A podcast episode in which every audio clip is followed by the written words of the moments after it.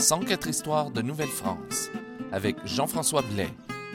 Douzième histoire, les Français et la forêt de la Nouvelle-France.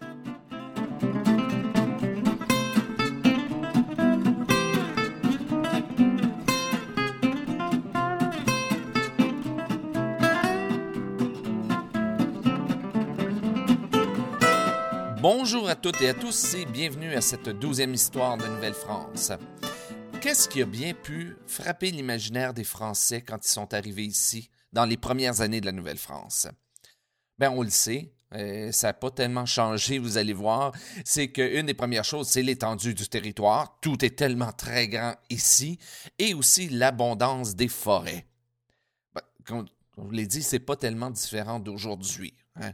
Mais par contre, il y a une chose qui est différente. C'est la vision qu'avaient les Français de la forêt. Parce que c'est sûr, la forêt de la Nouvelle-France et la forêt d'aujourd'hui, comme la forêt en France, n'a pas tellement changé. Une forêt, c'est une forêt. Il y a euh, des arbres, des animaux, etc. Donc ça, ça n'a pas tellement changé. Mais la façon de voir des choses, ça, ça, a beaucoup changé. Euh, la forêt, à cette époque, ça symbolisait pas le grand air. Ça symbolisait pas les promenades en amoureux ou l'exotisme du retour à la terre. Euh, en d'autres mots, il serait jamais venu à l'idée de personne à cette époque de faire du camping. Au contraire, la forêt faisait très peur. En fait, elle représentait une nature qu'on devait maîtriser, un peu comme le désert pour les musulmans. Tout pouvait arriver dans la forêt, le bon comme le pire. Puis en ça, les Français qui sont arrivés ici, disons dans les 150 premières années de la Nouvelle-France, bien, ils avaient hérité d'une vision très médiévale de la forêt. C'est sûr, si on regarde les bons côtés de la forêt, la forêt offrait un abri. C'était un abri pour les ermites qui voulaient s'éloigner de la civilisation. C'était un abri pour les amants qui ne pouvaient pas dévoiler leur, leur grand amour au grand jour, si on voit ça dans les grands romans. Mais d'un autre côté, la forêt était aussi pleine de dangers.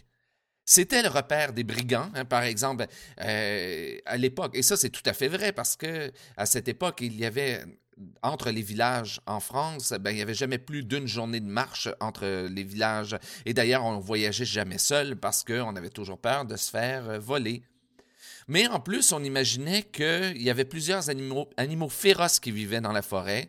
On disait que le loup-garou y vivait, et à certains endroits, on disait aussi qu'il y avait le diable. Mais qu'elle soit bonne ou mauvaise, la vision de la forêt, il y a un point commun à, à toutes ces visions-là, c'est que la forêt symbolisait une absence d'ordre, de civilisation. Et imaginons juste un instant les premiers Français qui sont arrivés ici en Nouvelle-France. Tout ce qu'ils ont vu, c'était de la forêt. Après deux mois de voyage en mer, ils arrivent et tout ce qu'ils ont devant eux, c'est la forêt, ce qui leur rappelle qu'ils sont très très loin de la civilisation.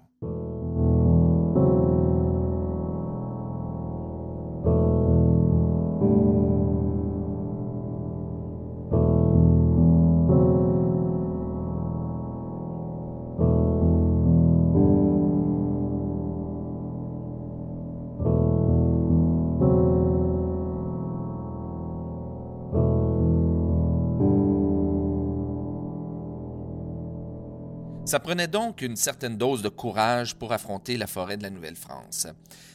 Et parmi ceux qui ont trouvé le courage de venir jusqu'ici, il semblerait qu'il y en ait plusieurs qui aient eu aussi beaucoup de vantardise dans les veines, et il semblerait que plusieurs d'entre eux aient été de bons compteurs.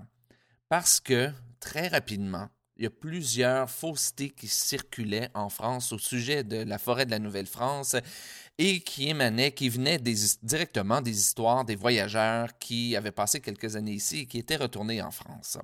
En fait, c'est ce qu'on peut lire dans la relation des Jésuites de 1611, où on se plaint que plusieurs voyageurs donc racontaient des faussetés uniquement dans le but, disait-on, de se rendre intéressants. Et on s'en plaignait parce qu'on disait que euh, les Français, avant de s'embarquer pour venir au Canada, étaient souvent bombardés de toutes sortes d'idées et c'était des idées euh, fausses. Et en fait, les, les jésuites plaidaient pour une certaine forme de campagne publicitaire pour remettre les pendules à l'heure. Et une des idées qu'on racontait sur la forêt de la Nouvelle-France, c'était celle de l'abondance. On pensait qu'on retrouvait de tout ici et en quantité phénoménale. Par exemple, on disait que si on avait faim, on n'avait qu'à se rendre en forêt avec un bâton et frapper au hasard, et on disait qu'assurément, on arriverait à tuer un animal et qu'on pourrait manger. Et dans une France, celle de cette époque, où beaucoup de gens n'arrivaient pas à manger à leur faim tous les jours, eh bien, c'était une belle histoire à entendre et à écouter. C'est ainsi que prend fin cette douzième histoire de Nouvelle-France. Si vous avez des commentaires sur l'émission, je vous invite à vous rendre sur le site www.104histoire.com. Si vous voulez en apprendre davantage sur mes ateliers conférences, je vous invite à vous rendre au www.communhistoire.com. Ici Jean-François Blais et à bientôt pour une nouvelle histoire de Nouvelle-France.